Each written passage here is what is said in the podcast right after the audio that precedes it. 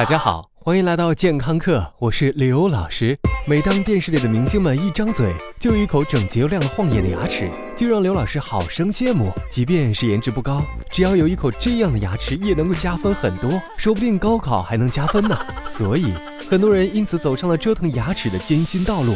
今天我们节目就来说一个一直被认为是非常健康的小工具——牙线。牙线。一直以来都是口腔卫生的明星产品。我们可以说，牙签和牙线中间插了一千个漱口水。很多牙医推荐你饭后记得用牙线来清洁牙齿，避免牙齿中的食物残渣制造麻烦。所以，用牙线好好刷牙，两年一次的牙医定期检查成为了宣传中的护牙铁三角。据说，牙线还能清掉我们牙齿之间的牙菌斑。那么，牙线真的是百利无一害吗？要回答这个问题，我们先来看看到底什么是牙菌斑。什么？你以为你的牙齿发霉了？不对。其实牙菌斑是细菌在我们牙齿表面建造的安置房小区，每一个牙菌斑的背后都是准备定居的细菌家族们。别看它只是斑而不是结石，但其实牙菌斑几乎是所有常见口腔问题的元凶。它们会造成龋齿，会带来牙龈炎，进而发展成牙周炎，然后牙周炎会让支撑牙齿的牙槽骨逐渐流失，让牙龈萎缩。说白了，就是一个给我们牙齿脱衣服的过程。当牙周炎发展到很严重的时候，牙齿就会被扒光，变得摇摇摆摆，最后脱落。而这些小小的牙菌斑只能靠机械力去除，也就是说，从物理学角度来说，能去除牙菌斑的手段，貌似只有刷牙和牙线。在大洋彼岸的美国，在2008年到2011年分别进行了两次对于现行牙线安全性和有效性的评估，让很多人大吃一惊。这个平时风光无限的高富帅，其实一直以来都没有足够的研究证实牙线的有效性。在2011年的大范围调查中，还发现牙线能稍微降低人们牙龈发炎的可能，但是并不能真正去除牙菌斑，而且有不少人在使用牙线的过程中伤害到了牙龈，反而得不偿失。所以，老师用牙线究竟是不是必要的呢？Maybe，抛弃牙签用牙线会让你看起来进入了文明社会。也许你已经抛弃了传统牙线，开始使用水牙线这种高级的玩意儿。但是从目前的研究来看，牙线对于牙齿健康的人群的口腔清洁并没有太大贡献。如果你有一个良好的刷牙习惯，牙线就是可有可无的。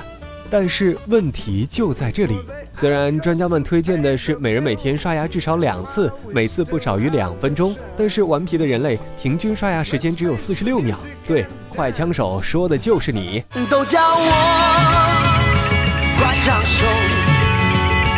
打折又不带这么打的。如果你的刷牙时间低于两分钟，你的口腔处于未被保护的状态。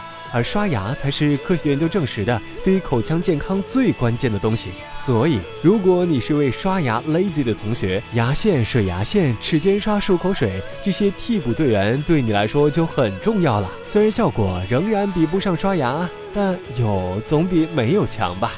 也许这下你想知道牙线和齿间刷这两位替补都有哪些潜在危害呢？最大的问题，也是专家最担心的问题，就是伤害牙龈。牙龈其实是一片意志不是很坚定的遮羞布，它们保护着我们的牙根不被裸露在外。但是牙龈在受到刺激的时候就容易收缩，而牙线是一个近乎于强暴式的剔牙动作，就很容易伤害到牙龈。也许你的牙还没剔干净，你的牙龈就已经受到了伤害。于是乎，卡在你牙齿中间的烂菜叶子是没有了，但是你却发现你的牙齿变得越来越敏感。这里的敏感。可不是会给你带来高潮般的享受，而是无尽的烦恼。所以，牙线和齿间刷究竟是给谁用的呢？它们是给那些牙齿缝隙较大，一吃饭还能把下一顿藏在牙齿中间的人准备的。如果你的牙缝细密，有良好的刷牙习惯，那么牙线可能会给你带来更多的是自己的牙龈，而不是健康的牙齿。健康课英语讲牙线。Floss 齿间刷 interdental brush is flossing or interdental cleaning even necessary? Maybe, maybe not. These two can irritate your gums, especially if you have narrow spaces between your teeth. 齿间清洁很必要吗？不一定，它们可能会刺激你的牙龈，特别对于那些牙齿缝隙很小的人。 感谢收听，回见。 Rush I can't explain. A touch that pulls me in.